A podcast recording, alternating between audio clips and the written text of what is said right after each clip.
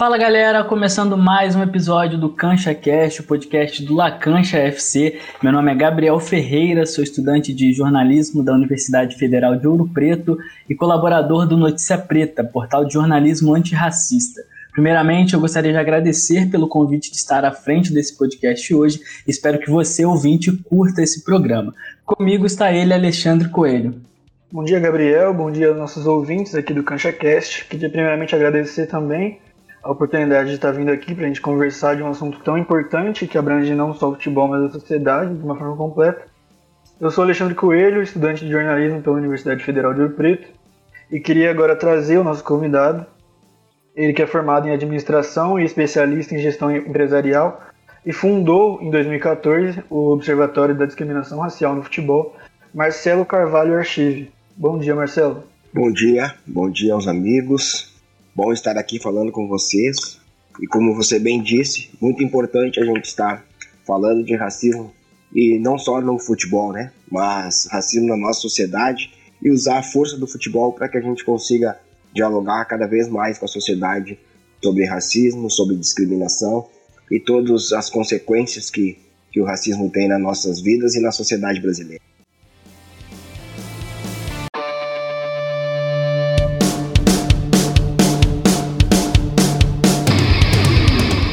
Agora o Cantia Cast, o podcast do Lacante FC para te informar e debater muito futebol.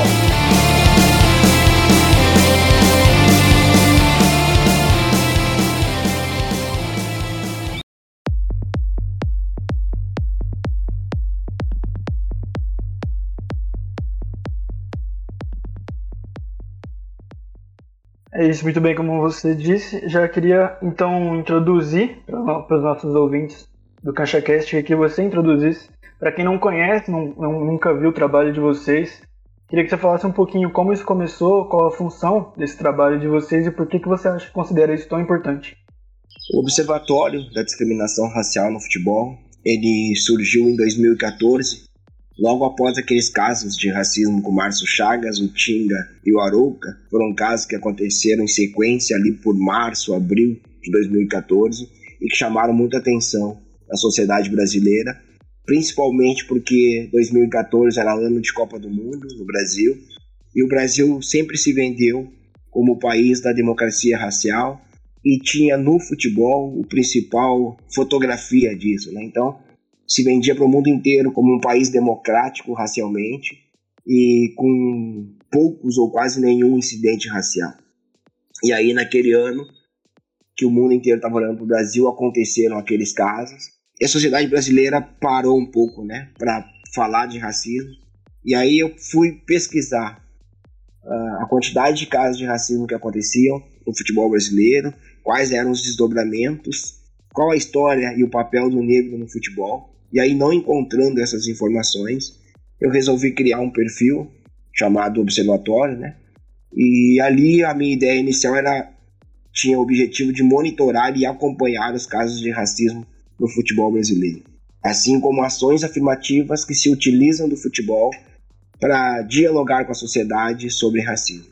E o trabalho cresceu ao longo dos anos e hoje o observatório é praticamente o maior portal e o maior trabalho de monitoramento dos casos de racismo no futebol brasileiro, mas o trabalho não está apenas em noticiar casos de racismo, em denunciar, ele, a gente também fala sobre a história do negro no futebol brasileiro, curiosidades, e ampliou, né?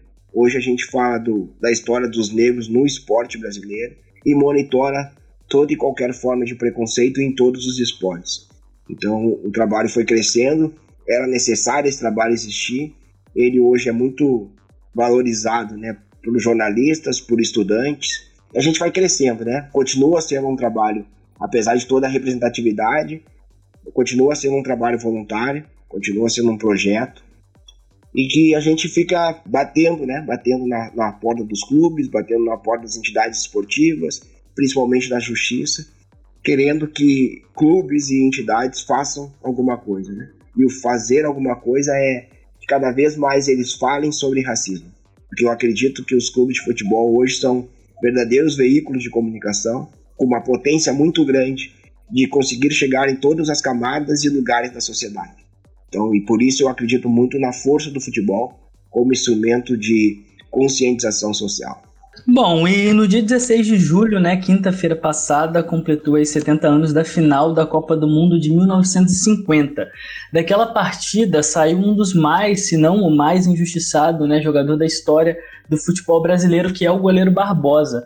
Então, Marcelo, primeiramente, eu gostaria de ouvir você em relação a essas punições sofridas por goleiros negros e também outros atletas negros em diversas modalidades. Por que essa pergunta? Barbosa, entre 1940 e 1950, foi considerado por muitos o maior goleiro do país e após a final de 50, que se tem essas fortes críticas em relação ao segundo gol do Uruguai, é, em que o goleiro foi bastante culpabilizado, o goleiro vestiu a camisa da seleção em apenas uma outra oportunidade em 1953 contra o Equador. Toda vez que o assunto é Barbosa, é, principalmente nesse contexto atual, me vem muito à mente o Lincoln do Flamengo, por se tratar de algo mais recente, mas longe de comparação em relação à história, né? É, e em 2019, o Lincoln perdeu uma chance contra o Liverpool na final do Mundial de Clubes, e desde então ele sofreu vários ataques nas redes sociais e tem sido constantemente aí preterido no clube. É, não só no clube, mas também em relação à torcida. Então eu gostaria de ouvir você em relação a essas punições sofrida, sofridas por atletas negros. É, essa pergunta ela é muito importante porque a gente precisa entender assim, na, na, construção do Brasil, né, qual é o papel que foi dado ao negro.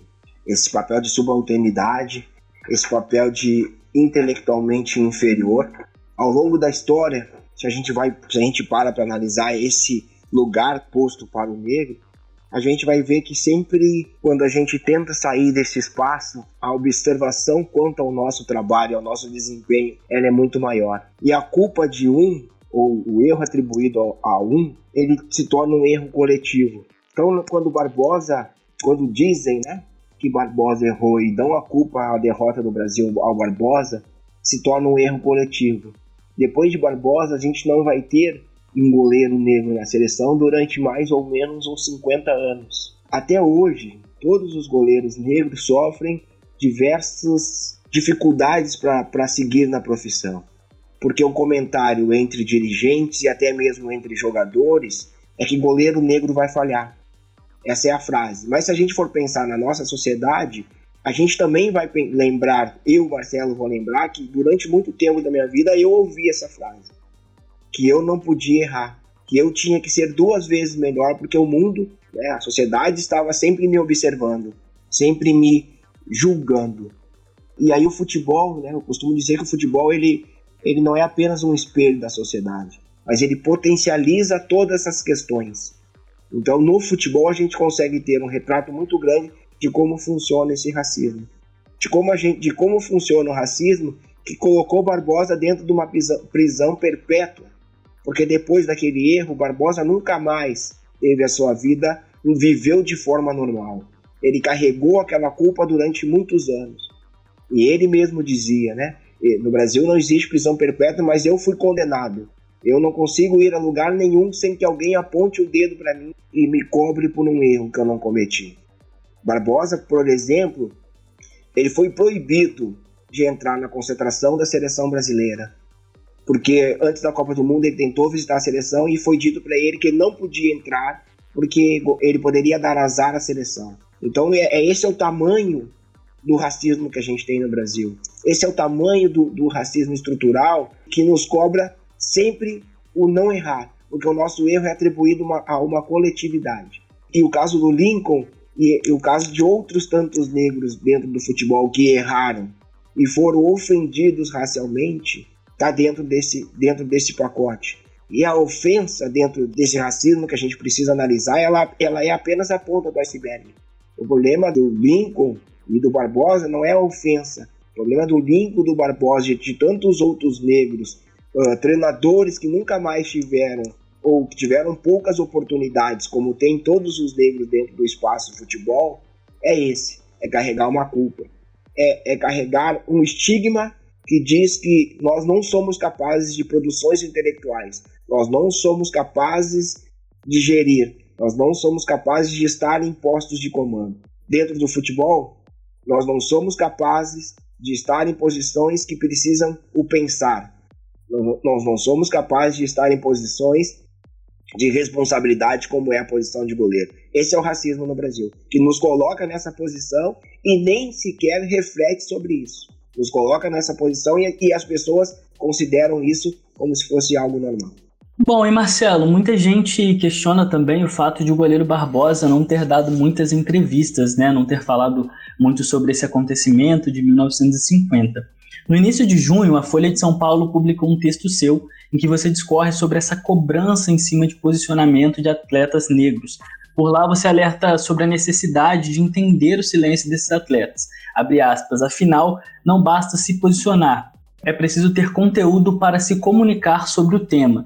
E aí, entre outras esferas, um dos grandes problemas que causam essa falta de conteúdo é a educação, também precisa ser amplamente discutida, né? E a partir disso, eu queria que você falasse um pouco sobre esse texto, que foi inclusive bastante repercutido, o que levou você a escrevê-lo, enfim, falasse um pouco sobre esse texto. O texto ele nasce a partir de de diversos pedidos de entrevista e de pronunciamento a respeito do silenciamento dos atletas negros. Tipo, Marcelo, faz uma análise para nós do porquê o silenciamento dos atletas negros. Por que, uh, que o Neymar se mantém em silêncio e o, por que, que o Felipe Neto está cobrando o Neymar e por que o Neymar está silenciado? E aí, com todas essas perguntas que me viam e os posicionamentos que eu percebia, eu, eu resolvi fazer uma série de tweets na rede social dizendo do porquê que eu achava que os, os atletas negros se mantêm em silêncio. E ali, nessa série de tweets, eu coloquei, por exemplo, exemplos de atletas negros que ao longo da história se posicionaram e foram silenciados. Se posicionaram e foram apagados da história. Se posicionaram e sofreram represálias. Porque uh, existem atletas negros que ao longo da história se posicionaram sobre racismo. Mas toda vez que a gente entra no debate sobre atletas negros e posicionamento, uh, a primeira frase que vem é nem, nunca nenhum atleta negro se manifestou. Ou não temos um histórico de atletas negros que se manifestam. Isso não é uma verdade. A gente tem um histórico de atletas negros que se manifestaram contra o racismo. Mas a gente também tem dentro desse, desse histórico um histórico de represálias. A gente tem, por exemplo, a, a Gentil Cardoso, que após ganhar um título disse: Eu sou das massas, e reivindicou um espaço maior para a negritude, e no outro dia foi demitido. A gente tem, por exemplo, Reinaldo, que comemorava seus gols com, com o braço erguido e o punho cerrado, que antes de embarcar para a Argentina no Mundial de 78, recebe um aviso do general dizendo: Menino, faça seus gols, de política cuido eu. E, e, e o aviso era: não comemore com gestos, com o seu tradicional gesto. Ele, ele fez o gol, ele comemorou e ele não jogou mais durante a Copa como titular. Então ele sofreu represália. Nós temos o caso do Aranha. 2014, naquele episódio de, que sofreu racismo, ele brigou com o sistema. E o Aranha nunca mais teve as devidas oportunidades. Então, esse é o histórico que a gente tem dos atletas negros que se posicionaram. A outra questão é, a gente precisa sempre lembrar o jogador de futebol, por mais que a gente ache e pense e coloque eles num, num posto de herói, de ídolo, eles estão exercendo a sua profissão. E eles são trabalhadores. E aí tem dois pontos. Primeiro, como trabalhador, toda vez que eles sofrem racismo enquanto estão jogando, eles estão eles estão sendo insultados dentro do seu ambiente de trabalho, eles deveriam ser amplamente protegidos. Nós não temos um histórico de valorização de, de posicionamento de atletas negros. Nós não temos um histórico de posicionamento, de valorização de atletas que se posicionam não só sobre racismo, mas sobre qualquer outro assunto. Esse é o histórico do Brasil e do jornalismo brasileiro. Mas agora, no momento que o mundo inteiro se posiciona, né, ou que a maior, grandes atletas negros se posicionam fora do Brasil sobre racismo, aí o Brasil resolve apontar o microfone para os negros e, e diz: Eu quero que vocês falem. Mas a gente não tem esse histórico. A gente não tem um histórico de educação para atletas de futebol ou de outra modalidade. Gente, os atletas de futebol, na sua maioria, abandonam a escola com quinta, sexta série.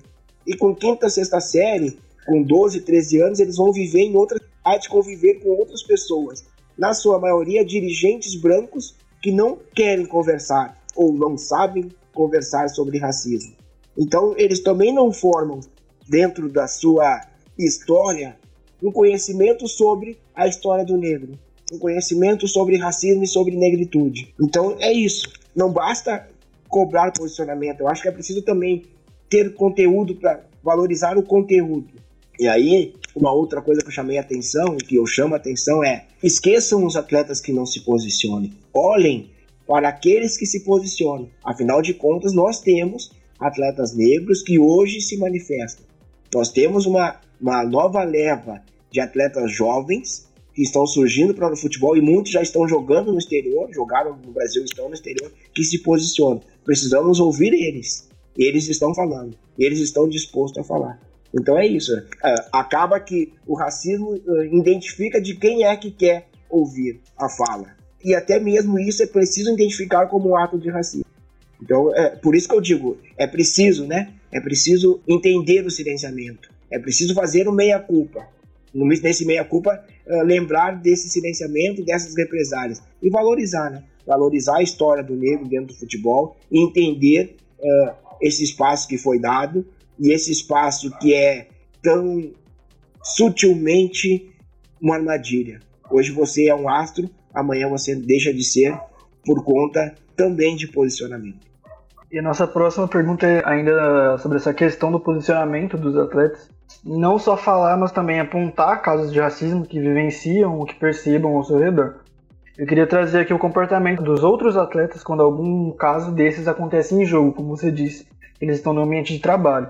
Normalmente a gente vê os jogadores em volta, técnicos e até dirigentes simplesmente insistindo para que esses jogadores continuem a jogar, mesmo sendo vítimas de insultos e ofensas racistas, e permaneçam em campo para, entre muitas aspas, devolver no jogo. E poucas são as mobilizações do time em apoiar o atleta, em deixar o campo se necessário, se ele não se sentir confortável para continuar ali seu trabalho. Consequentemente, as penalidades para essas instituições envolvidas no crime normalmente são brandas e não tem muito efeito para pensando num futuro. Aí eu queria te perguntar se você acha que os atletas, justamente que são vítimas desses crimes, como você já citou alguns que, que tiveram suas oportunidades de trabalho cortadas por conta disso, que eles evitam de se expor e denunciar os casos por medo de o time não, auxili não o auxiliar, e posteriormente ele acaba diminuindo o número de jogos por se envolver em polêmicas e etc. E queria também saber é, quais posturas você considera adequada para se tomar nesses casos, em relação ao time, em relação aos dirigentes, enfim, em um contexto mais geral. É, eu vou começar a responder a tua pergunta, né? Ótima pergunta, de trás para frente. É, a gente precisa entender as reações dentro de uma partida de futebol quando um atleta sofre racismo. E vamos pegar casos extremos. Vamos pegar, por exemplo, o caso do Tyson, quando ele sofre racismo, quando o jogo é paralisado quando as equipes são retiradas e ele é convencido a voltar e permanecer em campo. Ele volta, permanece em campo, os atos de racismo continuam e aí ele toma aquela atitude de chutar a bola contra a torcida e levantar o dedo do meio. Ali já era a terceira fase dos insultos. E ali, naquele momento, houve uma nova tentativa para que o Tyson não reagisse e uma nova tentativa para que o Tyson permanecesse em campo. Não houve solidariedade ao Tyson para que o jogo fosse interrompido. Não houve solidariedade ao Tyson contra os agressores.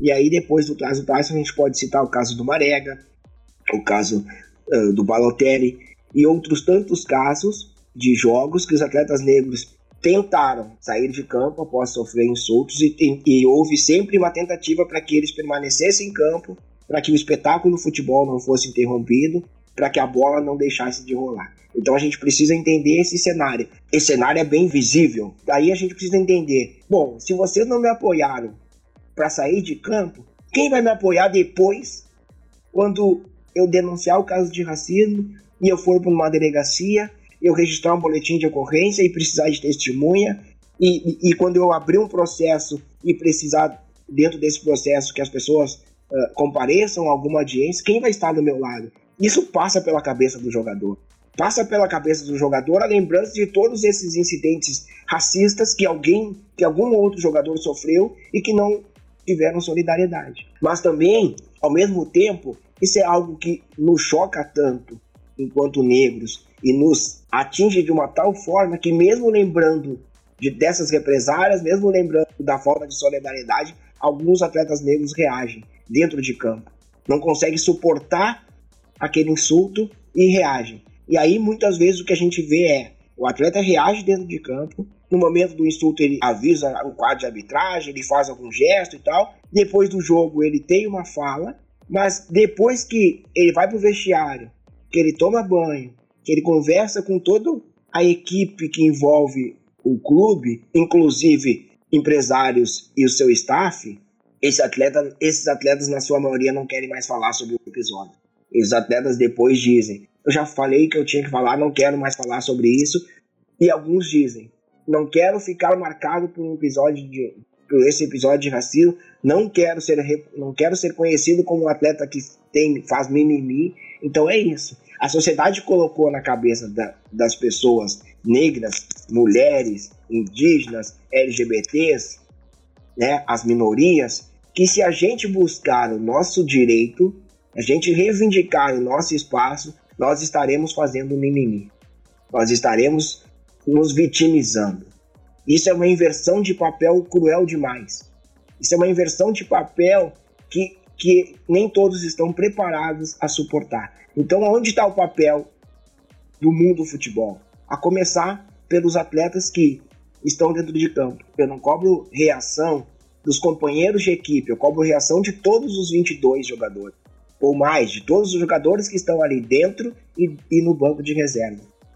Eu cobro, eu cobro solidariedade dos atletas da equipe, porque eles vivem, jogadores de futebol vivem mais tempo ao lado dos seus companheiros de equipe do que das suas famílias.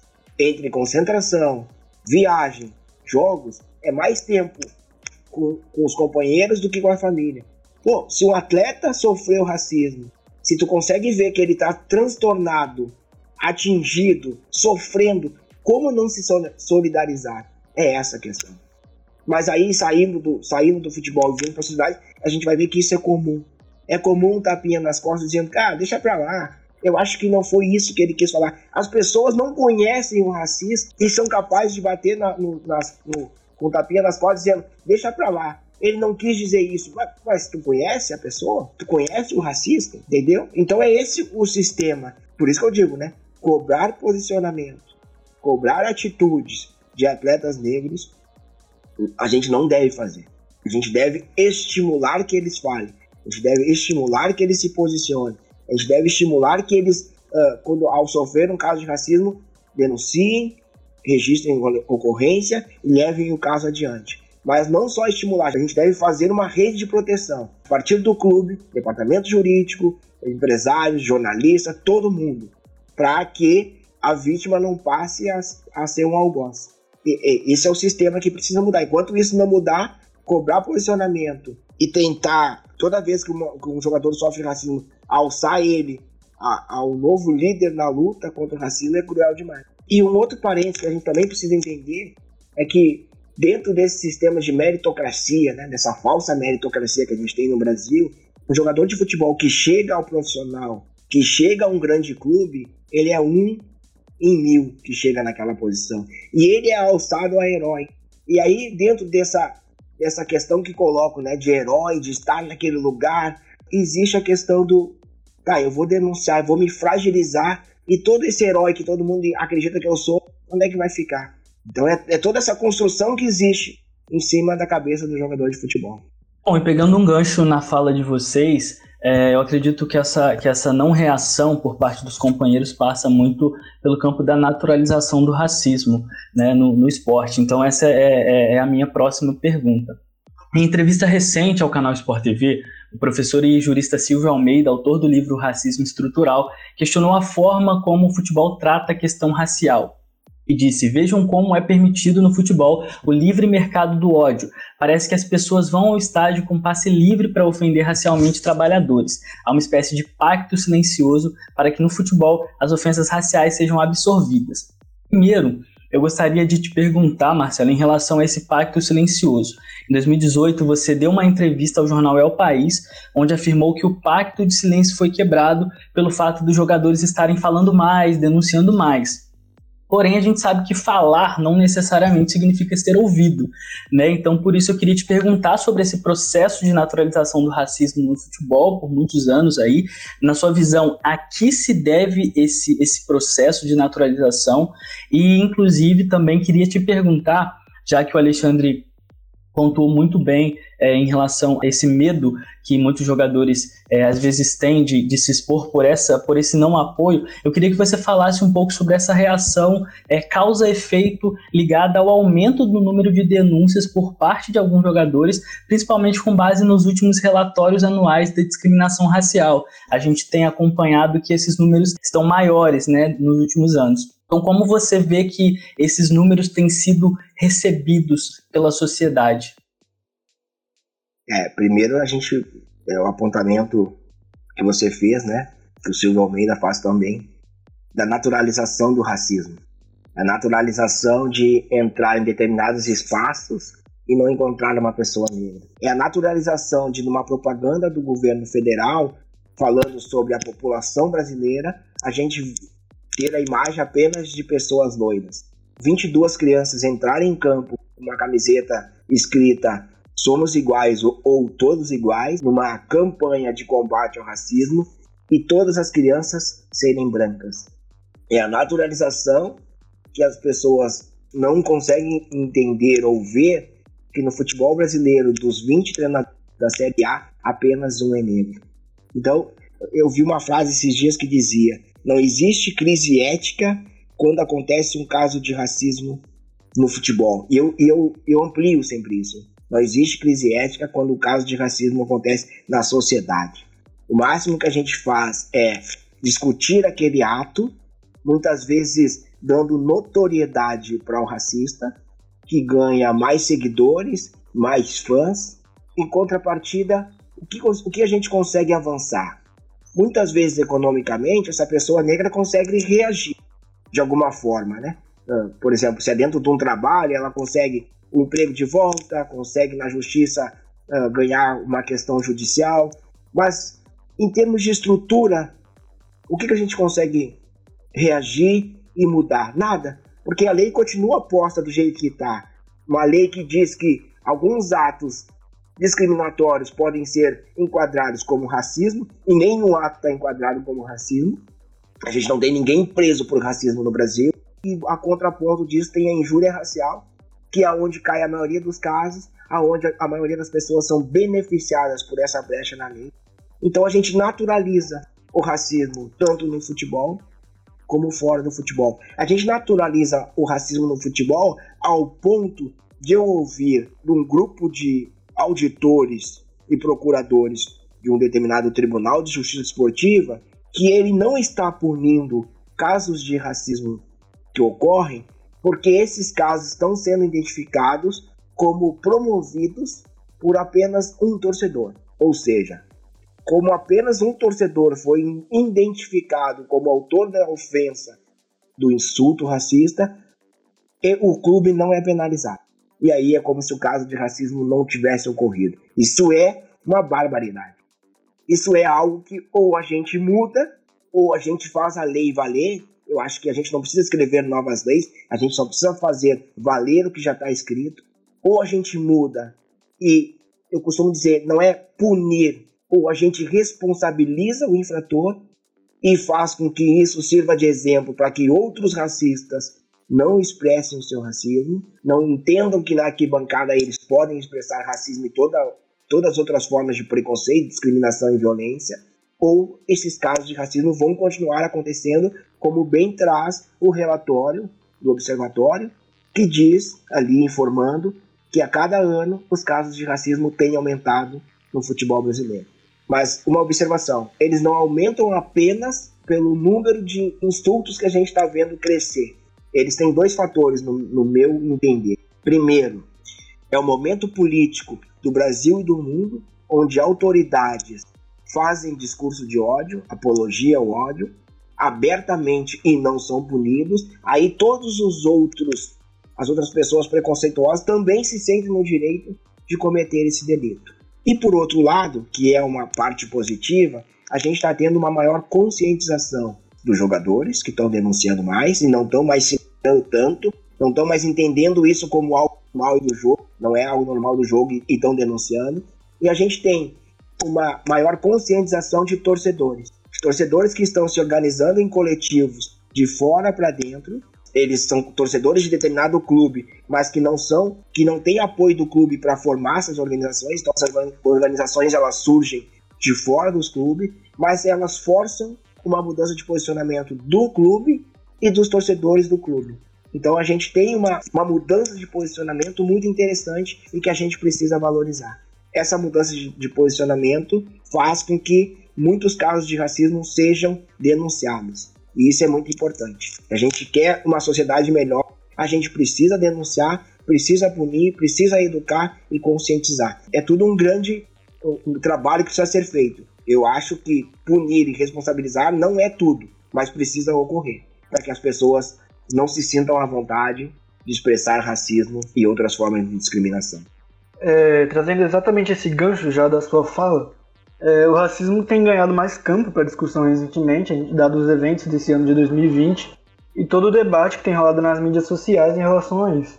A gente vê uma maior divulgação de textos, livros, cursos, enfim, uma maior abrangência do assunto pela sociedade e um incentivo a essa conversa.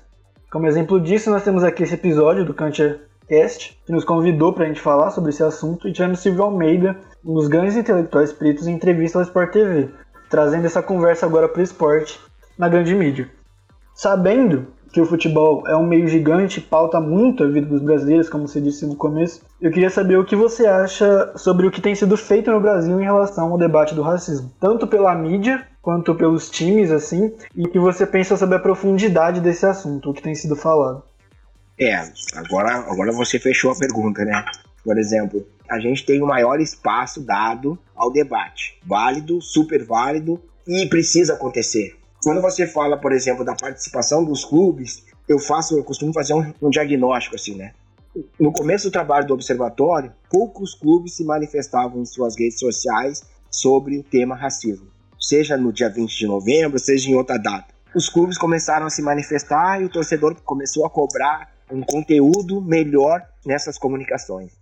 Mas aí eu digo assim, nós temos 20 clubes na Série A, 20 clubes na Série B, nós temos 80 clubes seriados na, a nível nacional. Se a gente for parar para analisar as postagens, nós não temos 50% de manifestações dos clubes. É muito pouco. Então a gente ainda precisa entender que uma manifestação de um clube, mesmo que seja marketing, ela ainda é vista pelos seus dirigentes como algo não necessário, como algo que precisa de muita coragem para acontecer. Então a gente precisa, num primeiro momento, valorizar essas ações, mesmo que sejam de marketing. Num segundo momento, que já é o que a gente está vivendo hoje, cobrar que esses conteúdos sejam melhores. Porque tem determinados clubes que já estão há tanto tempo se manifestando que hoje eles têm condições técnicas de produzir um conteúdo melhor do que uma, uma simples hashtag dizendo uh, somos iguais. Ou outras tantas ações que são puro marketing. Nós temos o exemplo hoje do Bahia produzindo campanhas efetivas, campanhas que dão resultado efetivo para a sociedade, para uma sociedade melhor. Mas isso é fruto de um primeiro posicionamento, de um primeiro teste de coragem. Porque a gente olha as, as postagens dos, dos clubes a respeito de racismo, a respeito de LGBTfobia, a respeito de machismo, a gente vai lá e vai perceber uma quantidade de pessoas reclamando sobre essas postagens. Então a gente precisa entender isso. E, e, e dentro da sociedade brasileira é entender também isso, né, fora do futebol. Hoje o Silvio Almeida está sendo muito valorizado pelo conteúdo que ele tem, pela didática que ele fala, mas a gente parar para pensar, parece que a grande mídia descobriu ele agora. E o Silvio Almeida já é esse intelectual há muitos anos. E como o Silvio Almeida, tem outros intelectuais negros que precisam ser valorizados. A gente fala muito dos americanos e valoriza muito Angela Davis, mas quando ela veio no Brasil, ela citou Leila Gonzalez. É isso. A gente precisa olhar para nós brasileiros e entender uh, que nós brasileiros já produzimos conteúdo, que nós brasileiros não silenciamos contra a questão racial. Nesse momento eu vejo muita gente dizendo, ah, uh, o Brasil só está fazendo isso pelo porque aconteceu nos Estados Unidos, porque aqui nunca teve mobilização, aqui nunca tem mobilização quando, as, quando morre uma, um negro. Tem mobilização, mas tem a violência policial, tem mobilização, mas tem o jornal dizendo que as pessoas só desceram da comunidade para reclamar aquela vida porque o traficante mandou. Então, isso é comunicação. E a comunicação não nos ajuda. A comunicação não nos ajuda na luta antirracista quando ela coloca na manchete um menino que é morto dentro da sua casa com 70 tiros, que aquilo não foi um assassinato. Aquilo na notícia tem que estar ali. Fulano foi assassinado. Quando uma pessoa deixa uma criança de 5 anos dentro do elevador para voltar para fazer as unhas, sabendo que uma criança não pode, por lei, estar sozinha dentro de um elevador, ela precisa ser acusada de assassinato. Isso que tem que estar no jornal. Porque se isso não está no jornal, as pessoas encaram isso como um desvio, uma falha, e isso não causa comoção, não, não causa mobilização. Não causa mobilização nas pessoas e na sociedade branca. Porque nós, negros, há muito tempo já viemos denunciando o genocídio da população negra. Há muito tempo, antes do Marcel nascer, já existiam outros negros que denunciaram o racismo, que denunciaram o genocídio da população e que foram silenciados ou não tiveram suas vozes ouvidas na grande. O que a gente está tendo hoje é isso. Está tendo maior espaço da grande mídia para que os novos intelectuais negros falem. E a gente está vendo intelectuais produzindo conteúdo de muita qualidade.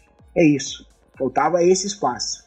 Importante demais esse espaço estar acontecendo, a gente estar preenchendo ele e estar atento ao que está sendo dito. E lembrar, e de outro lado, também já tem pessoas se organizando para nos combater, porque isso acontece. Por mais que a gente está falando de racismo, de violência, de genocídio, é, a gente não está falando de questões de esquerda, a gente não está falando de questões progressistas, a gente está falando de questões humanitárias. Mas mesmo assim, existe um outro lado que acha que isso é bobagem e que quer nos combater. Bom, Marcelo, você citou que a comunicação não nos ajuda na manifestação antirracista e aí você é, já deu esse gancho aí para entrarmos no assunto mídia. O Brasil ele é mal resolvido em inúmeras esferas, né? Eu principalmente, eu particularmente acredito que no que se refere ao racismo, muitos desses problemas eles são oriundos dessa falta de reconhecimento da própria sociedade enquanto racista, estar revendo isso, estar constantemente discutindo sobre isso, e acredito que a mídia, sobretudo a de massa, ela desempenhou e desempenha um papel importante de reverberação e produção de estigmas racistas, como de um goleiro negro não ser confiável, assim como você também já disse sobre a comunicação na sua resposta anterior. Em relação ao goleiro Barbosa, por exemplo, me incomoda, me incomoda muito o fato de muitas vezes essa mesma mídia apenas falar sobre o goleiro em momentos de efervescência do debate é, racial, como uma espécie ali de, de angariação de likes, vamos colocar assim, é, ou no mês da consciência negra, né, que é um mês que existem é, algumas discussões.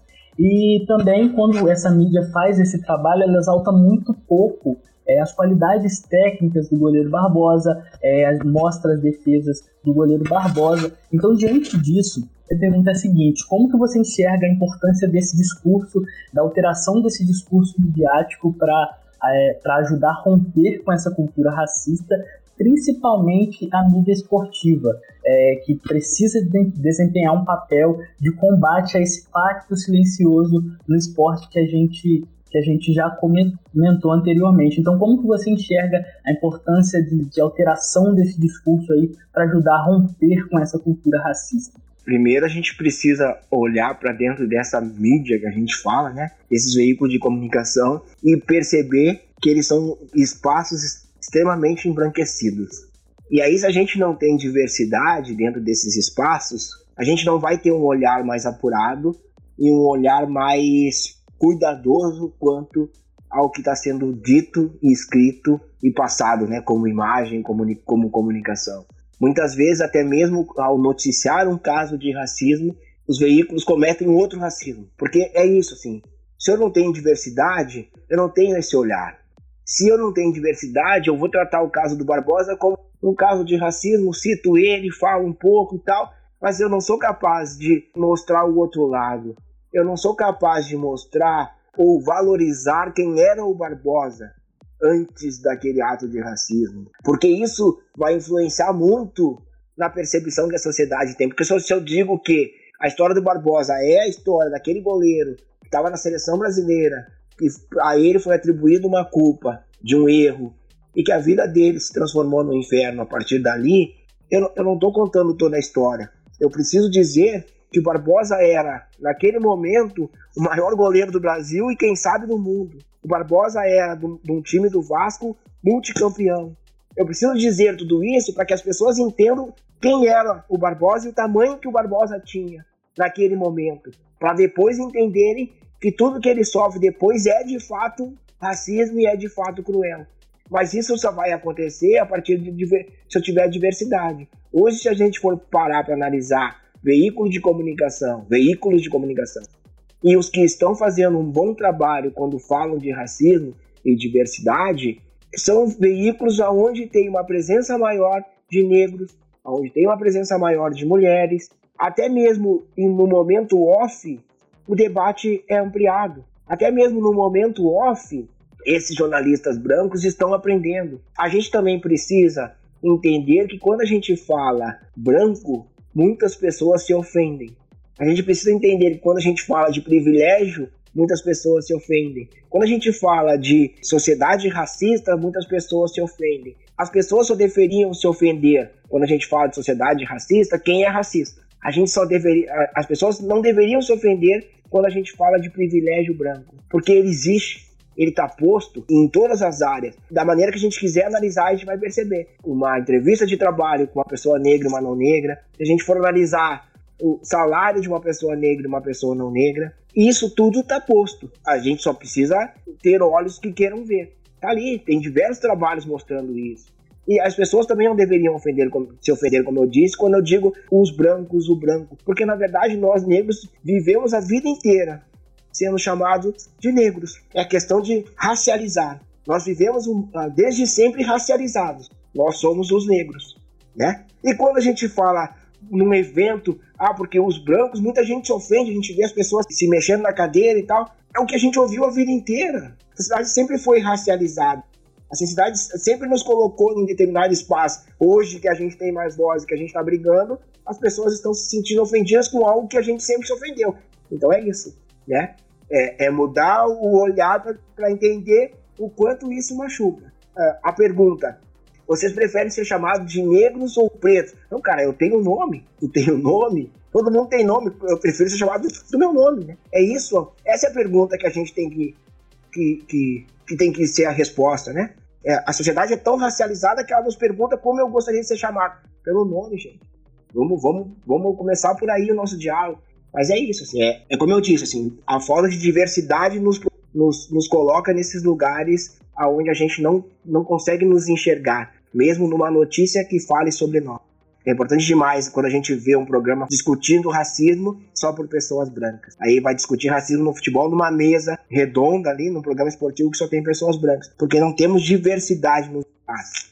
E aí, não tendo diversidade, o olhar é sempre errado. É isso. Infelizmente, o nosso tempo já está mais para o final. Eu queria agradecer muito a oportunidade de estar aqui. Muito agradecer também ao Marcelo, muito obrigado por participar é, desse, desse programa e já também trazer agora o Gabriel para também finalizar com a gente. É isso, agradecer pela oportunidade, né? Foi um programa incrível. Espero que os ouvintes aí tenham aproveitado esse, esse, essa partilha muito construtiva e agradecer pela oportunidade, agradecer ao Marcelo pela disponibilidade, viu, Marcelo? Obrigado por participar com a gente e espero que a gente bata esse papo mais vezes.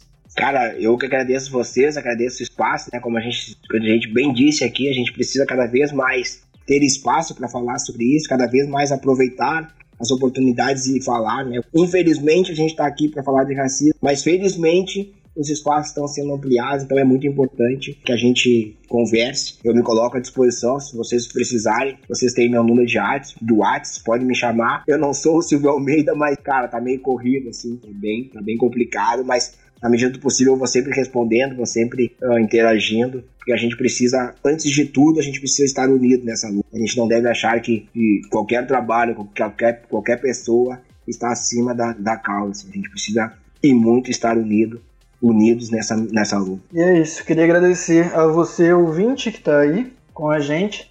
Pedir para seguir a página do La Cancha lá no Twitter. E é isso. Muito obrigado. Esse foi mais um CanchaCast e até mais.